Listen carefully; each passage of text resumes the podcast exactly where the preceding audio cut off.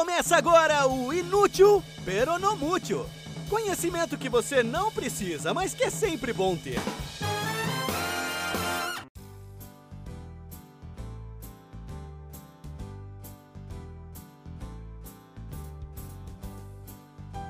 Olá, indefectíveis ouvintes! Bem-vindos ao Inútil Peronomútil, o podcast que traz informação de qualidade sobre aquele assunto que você nunca pediu para saber que provavelmente não terá serventia alguma na sua vida, para além de uma conversa inesperada na mesa do bar.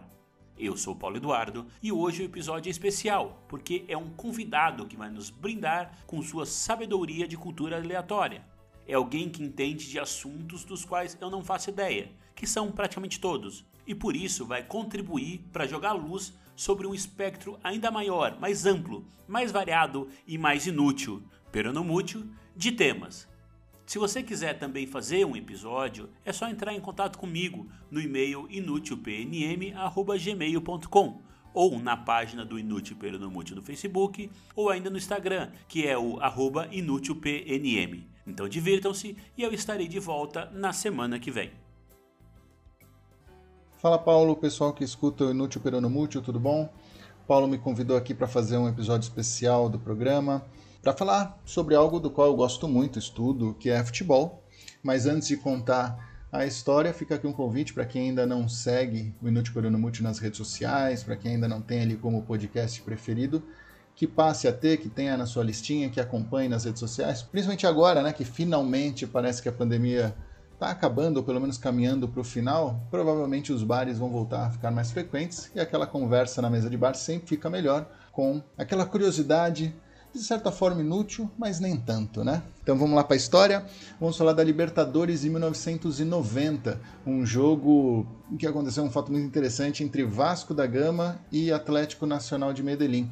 Vale a gente lembrar que na década de 80 até o comecinho da década de 90, os times colombianos tinham muita influência dos cartéis, né, do narcotráfico os comandantes do narcotráfico, tanto de Medellín quanto o cartel de Cali, o pessoal que comandava o narcotráfico, e aí na série Narcos mostra bastante sobre isso, né? Toda a galera que comandava o narcotráfico viu no futebol uma forma de, de lavar dinheiro, né? De lavar dinheiro e de conquistar a população de certa forma. Isso não acontece somente na Colômbia, ou não aconteceu somente na Colômbia, se a gente pegar as próprias ditaduras também sempre utilizaram o futebol, a gente vê aqui na década de 70, a Copa de 70 como foi usada nas ditaduras, na Espanha também tem histórias a respeito de, de favorecimento a equipes.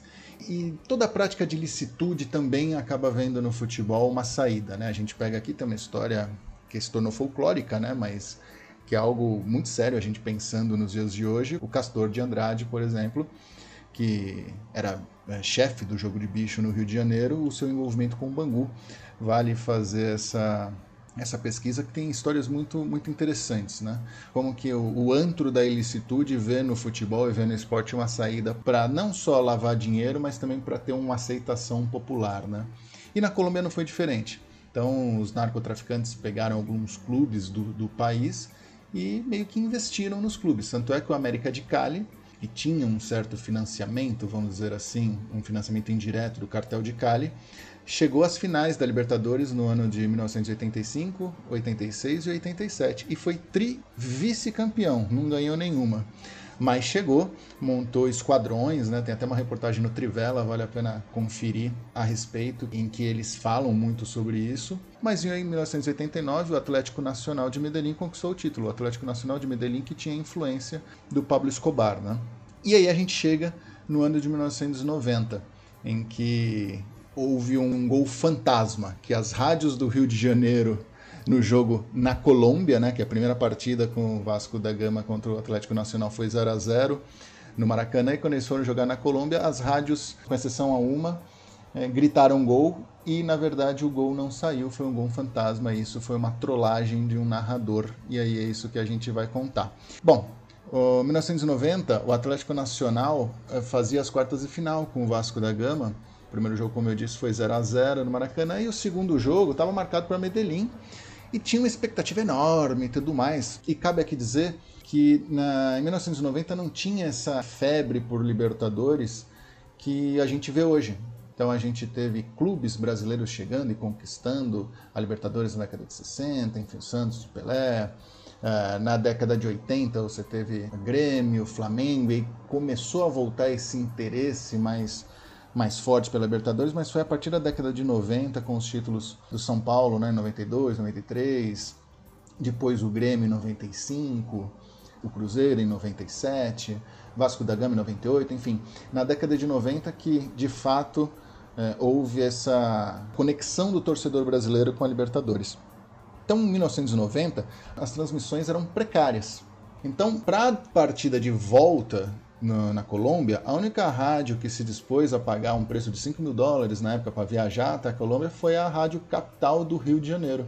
E o narrador principal era o Garcia Júnior, era um narrador folclórico no Rio de Janeiro. As rádios tradicionais como a Globo, Tupi, Tamoio ficaram no Rio e como é que eles fariam a transmissão? Fariam a transmissão pelo que a gente chama de tubo, que é assistir o jogo pela TV e narrar como se estivesse no estádio. Bom, como não havia internet, a única esperança é que não houvesse nenhum problema com a transmissão de TV. Se tivesse algum problema, as rádios teriam que fazer algo que hoje soa até como impossível, né? mas isso até era comum na época. As outras rádios que não estavam no estádio narravam copiando algum narrador de rádio que estava no estádio. Ia parafraseando conforme o narrador narrava a partida em loco, as outras rádios, outros locutores ouviam e iam repassando para os ouvintes, uma coisa impensada até então. Né? Enfim, o jogo seria transmitido na TV Manchete, seria transmitido ao vivo. Porém, havia uma novela de muito sucesso naquela época, a novela Pantanal, que estava com um ibope tremendo. O que, que a manchete decidiu? Vamos passar o jogo mais um VT. Não vamos mexer no horário da novela. O Garcia Júnior, sabendo também que as outras rádios copiariam a sua narração, então ele pensou: bom, vou trollar essa galera. Durante a partida, teve um pênalti para o Atlético Nacional. O jogador Renan Iguita foi bater, mas enquanto ele não batia a penalidade, o narrador Garcia Júnior aproveitou para citar um anúncio, fazer um merchan da concessionária Volkswagen sobre o carro Gol. E aí ele gritava: Gol! O carro mais vendido no Brasil. Só que o pênalti ainda não havia sido batido. Foi nesse momento então que ele trola todo mundo. As outras rádios, quando ouviram o grito comprido de gol da propaganda do Garcia, entraram na onda e começaram a gritar gol. Cantaram o gol como se fosse o gol do Atlético Nacional. Só que quando houve a cobrança de fato, o goleiro Acácio, do Vasco, defendeu. Então o Garcia narrou em cima do lance. Ele gritou: Gol! O carro mais vendido do Brasil. Em seguida houve a cobrança e ele narrou a defesa do Acácio. E quem gritou gol precisa ali se virar nos 30 para explicar que não houve o gol. Mas no fim do jogo o Vasco acabou perdendo de fato por 2 a 0 e para você ver como era muito complicada essa questão da Libertadores, a própria organização do torneio, se hoje a gente acha uma zona a organização do futebol sul-americano era bem pior, né? É, jogos anulados, cancelados. O próprio campeonato colombiano de 1989 foi cancelado porque um árbitro foi assassinado, para você ver como era pesada essa questão do narcotráfico. E esse jogo especificamente entre o Atlético Nacional e o Vasco da Gama foi anulado devido a ameaças ao juiz da partida e foi remarcado para duas semanas depois, novamente com a vitória colombiana por 1 a 0. Para a gente ter uma noção desse envolvimento do narcotráfico e futebol, só uma pitadinha rápida, né?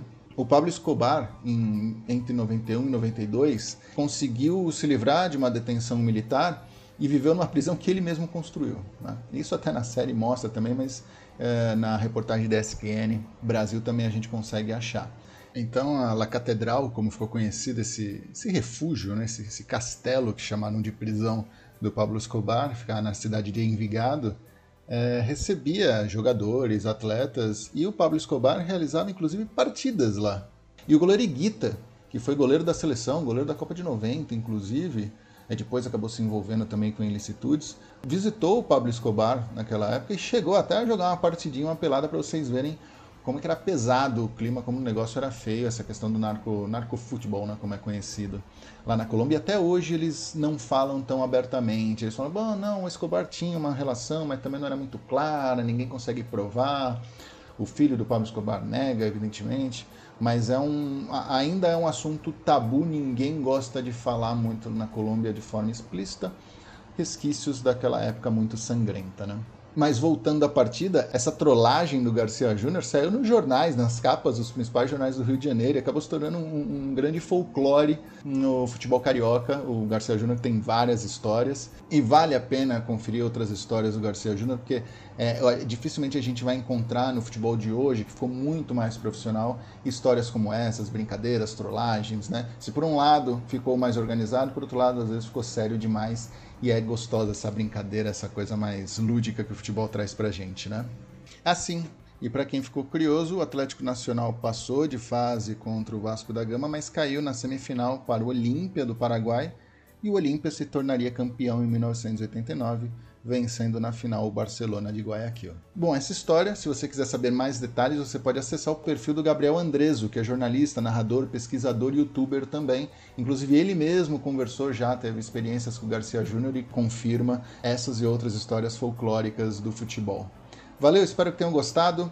Quem sabe, Paulo, eu volto aí com outra curiosidade do futebol ou da música também, que é outro assunto do qual eu gosto muito. Espero que vocês tenham gostado aí. Um abraço.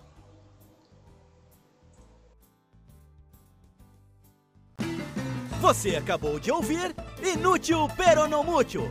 Informação aleatória de qualidade para enriquecer suas conversas na mesa do bar.